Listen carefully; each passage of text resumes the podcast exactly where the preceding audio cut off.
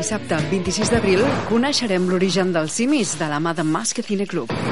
Nuestro fármaco permite que el cerebro se recupere por sí solo. Lo llamamos la cura. A Camp Papasei es projectarà la pel·lícula El origen del planeta de los simios. Esto está mal, Will. Pero puede llegar a cambiar vidas. Hay cosas que no debemos cambiar. Da resultado. Como habíamos previsto. Con una sola excepción. El fármaco estimula el funcionamiento del cerebro. O sea que aumenta la inteligencia. La sessió començarà a les 10 de la nit i l'entrada costa 2 euros. Però trucant a la ràdio 93 804 4202 et regalarem dues entrades. Tenemos una víctima. No son seres humanos. El origen del planeta de los simios. Ciència-ficció a Camp Papasei amb Más que Cine Club.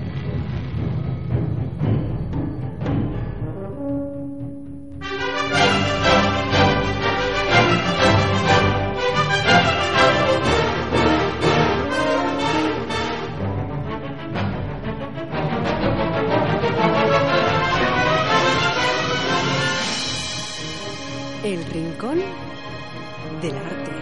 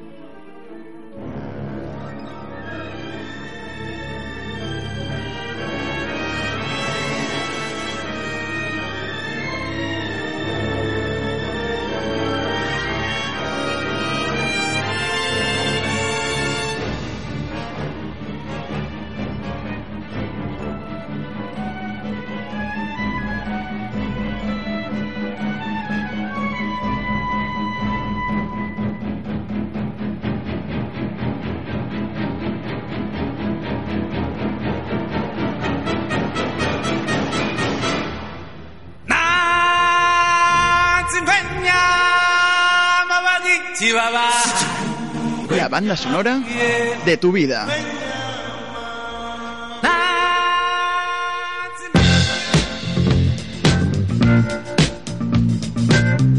La banda sonora de tu vida.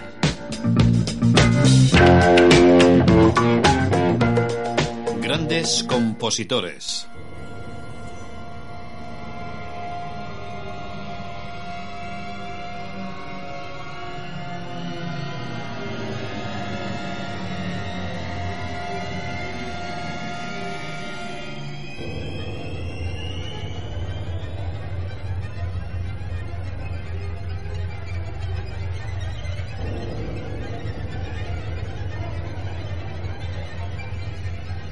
Llega el momento de hablar de uno de los grandes compositores del cine. Estamos hablando de John Williams, exactamente John Turner Williams, nacido en Nueva York el 8 de febrero del 32. Es un compositor y director de orquesta estadounidense. Eh, una carrera que se extiende durante bastantes décadas, hasta cinco décadas llevamos con este señor viendo el mejor cine y escuchando las mejores melodías que ha compuesto para las grandes películas. Williams ha compuesto varias de las más famosas bandas sonoras de la historia del cine, como por ejemplo Tiburón, eh, que es una de las grandes producciones, La Guerra de las Galaxias, ET el extraterrestre, Superman, la saga de películas de Star Wars, Indiana Jones, Parque Jurásico, la lista Schindler, Memorias de una Geisa, Harry Potter, Inteligencia Artificial, entre otras. Por supuesto, el otro programa que hicimos para empezar esta saga, hablamos de todo lo que realizó para los Juegos Olímpicos. Realizó, realizó hasta tres o cuatro melodías fantásticas para los diferentes Juegos Olímpicos que, que este señor uh, bueno pues se le ofrecieron en, en, en, su momento y realmente pues los años 80 y 90 incluso algunos de los 2000 y fueron realmente momentos maravillosos que todavía han quedado como melodías eh, que se utilizan para deportes y a veces incluso para programas eh, incluso de televisión como la FOS que ha utilizado algunas, eh, algunas cuñas que ha realizado este señor.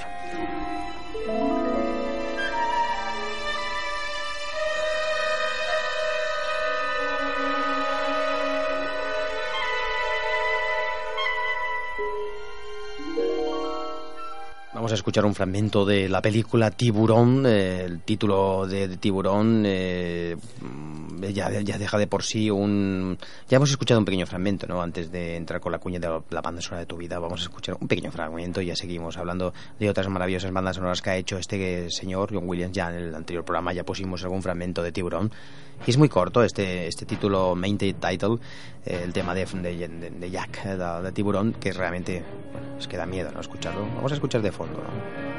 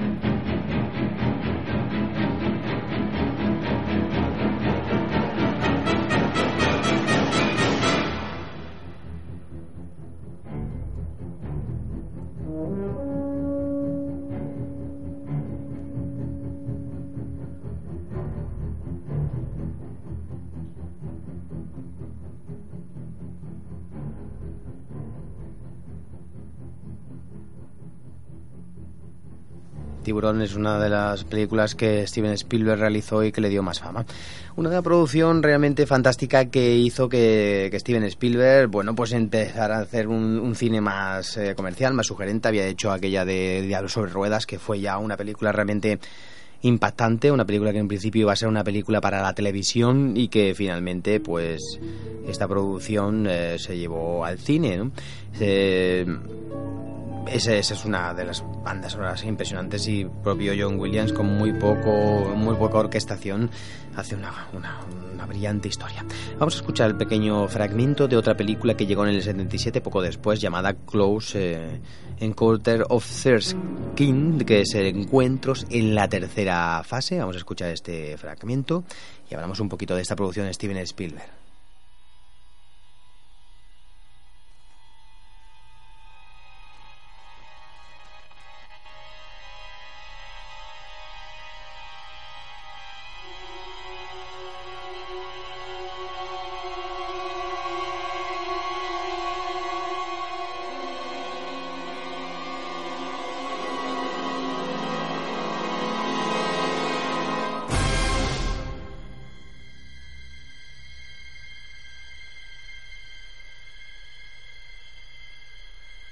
Encuentros de la tercera fase, una película de Steven Spielberg del año 77.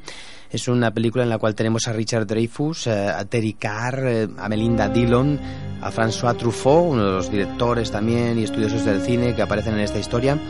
Una película de ciencia ficción, de cine fantástico, de extraterrestres, de un par de horas y cuarto de duración en la cual en una noche cerca de su casa en Indiana, Roy Neri, el actor Richard Dreyfuss, eh, interpretando este papel, observa en el cielo unos misteriosos objetos voladores y desde entonces vive obsesionado por comprender lo que ha visto, que se distancia de su esposa incluso. Encuentra apoyo en Jill Giller, una mujer que también ha sido testigo de los mismos hechos, y juntos intentan encontrar una respuesta al misterio que ha alterado sus vidas. Al mismo tiempo, pues un nutrido grupo de científicos internacionales bajo la dirección de Cloud Lacombe, que lo interpreta el eh, director y estudioso del cine de François Truffaut, empieza a investigar las apariciones de ovnis y, otros extraños fenómenos. Una película que tuvo mm, varias eh, nominaciones, en este caso para los BAFTA, dos Oscars a la fotografía, edición sonora, de un total de siete nominaciones, cuatro nominaciones a los Globos de Oro y premio pues de David de Donatello a la mejor película extranjera, entre otros, una película que estuvo bastante nominada y que tuvo un reconocimiento que con los años fue ganando enteros. Y esta es la banda sonora que estamos escuchando de fondo de uno de los momentos de, esta increíble película. Vamos a poner el tema eh, Will Signal cuando aparecen estos eh, extraterrestres en la Tierra en una base una zona concreta que no recuerdo dónde es y eh, se preparan los científicos para recibir una nave espacial de inmensas di- inmensis, bueno las dimensiones catastróficas y empiezan a, a estos extraterrestres a hacer como una especie de, de juego como si fuese un- un- una interpretación musical de, de, de- unas notas básicas y de ahí va un diálogo ¿no? y eh, s- combinación ¿no? de de, utilización de notas en un sinteti- sintetiz- sintetizador acaba acercando a los extraterrestres al grupo de científicos y finalmente acaban bajando para compartir incluso algunos eh, algunas personas incluso van a la nave espacial ¿no? bueno una película realmente filosófica que tiene un final bastante bueno es una película tranquila que hay que ver con, con paciencia. Y este es el momento que está sonando estas notas. Se llama Will Signals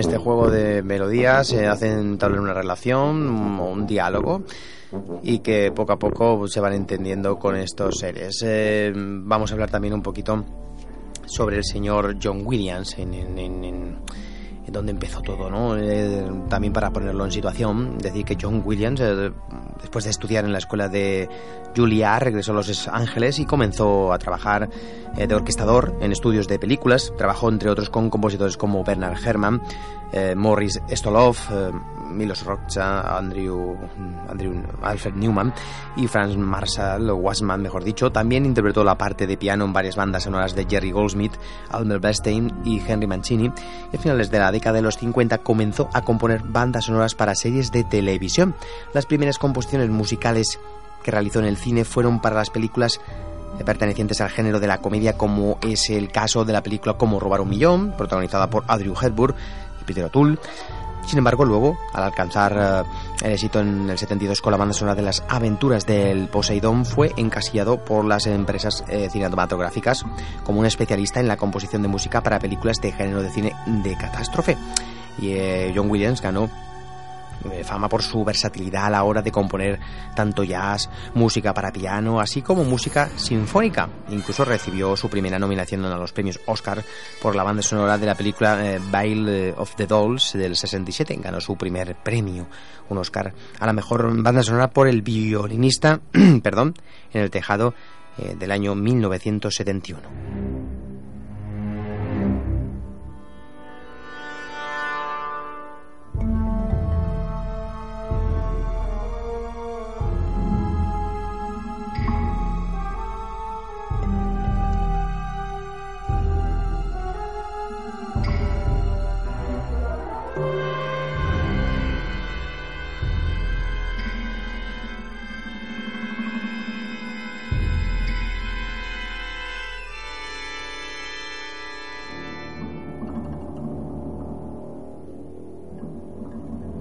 Fue en el año 1974 cuando recibió la propuesta de Steven Spielberg para componer la música de Sugarland Express, la película en la que Spielberg debutaría como director. Eh, Spielberg confió en John Williams para proveer a sus películas los sonidos que deseaba, por lo que un año después volvieron a reunirse eh, otra vez con motivo de la película que hemos comentado antes, Tiburón, eh, una exitosa película y una banda sonora que hemos escuchado que sí que le dio su segundo Oscar, el primero para mejor banda sonora original.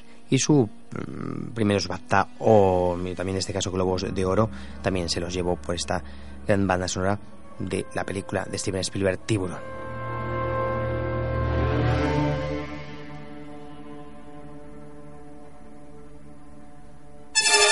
En el mismo periodo, Steven Spielberg recomendó a John Williams a su amigo y colega George Lucas que necesitaba un compositor para su ambiciosa película épica espacial Star Wars y John Williams utilizó una gran orquesta sinfónica, la Orquesta Sinfónica de Londres, a la manera de Richard Strauss y compositores de la Edad de Oro de Hollywood como Erin Wolfgang Krongol y Max Steiner. El tema principal se convirtió en uno de los más populares y conocidos en la historia de, la película de, de las películas de cine y el tema, por ejemplo, como el de la princesa Leia o el de la fuerza son ejemplos del uso del leitmotiv. La película y la banda sonora fueron muy populares. De hecho, la banda sonora vendió más de 4 millones de copias, haciéndolo uno de los álbumes no pop más exitosos de la historia de, las grabaciones y la banda sonora sinfónica más vendida de la historia. Eh, con su composición, Williams ganó su tercer Oscar.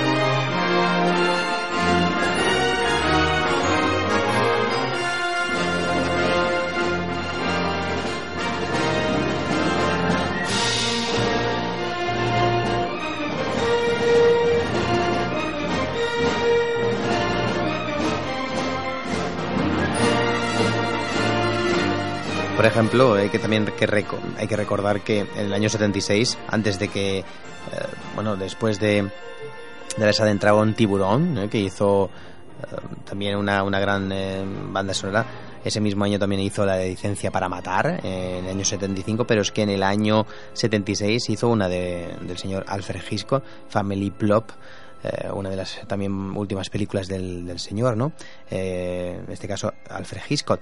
Pero antes de... Eh, pusimos la de Encuentros en la tercera fase, hemos estado poniendo algunos momentos musicales que han sonado de esta película de extraterrestres recordar que ese mismo año, pues Star Wars, como hemos comentado, fue la que le dio el éxito absoluto como sinfonía. Era la primera vez que se hacía una sinfonía tan compleja, tan con tanto con tanta con tanto músico, no por así decirlo, una filarmónica importante y que le y que le dio pues esta gran banda sonora. De hecho, lo que está sonando ahora de Star Wars es impresionante, ¿no? Vamos a dejar un tema, mira, el de la princesa Leia que hemos comentado hace un momento, ese fantástico tema, ese uso maravilloso eh, es un tema que se utiliza muchísimo en esta primera entrega de, de, la saga del año 77. De hecho, Steven Spielberg, como hemos dicho, le recomendó a George Lucas este compositor y menos mal que lo recomendó porque es que la banda sonora yo creo que es tan importante como la propia película. ¿no? Vamos a dejarlo con este tema, con este tema de la princesa Leia, Princess Leia from Star Wars y bueno, pues nos despedimos aquí. Ya volveremos a retomar este especial, ¿verdad? Con más profundidad. Y recordar que la semana que viene es el último programa antes de dar el paso al descanso de dos semanitas que tenemos en las fiestas de Semana Santa. Por lo tanto, el semana que viene haremos un especial, si todo va bien, con José Luis Dan en Los Olvidados para hablar de uno de los... Eh, bueno, las de los genios, bueno, en este caso uno, ¿no? Son una familia de genios, como son los hermanos Mars, que hicieron grandísimas comedias disparatadas y que tienen realmente su haber las mejores historias del cine. Una, una noche en el circo, sopa de ganso, etcétera, etcétera. Y que hablaremos con José Luis Dana en Los Olvidados la semana que viene. Yo me despido con este tema maravilloso de la princesa Leia. Que tengáis un buen fin de semana de cine y nos volvemos a escuchar la semana que viene.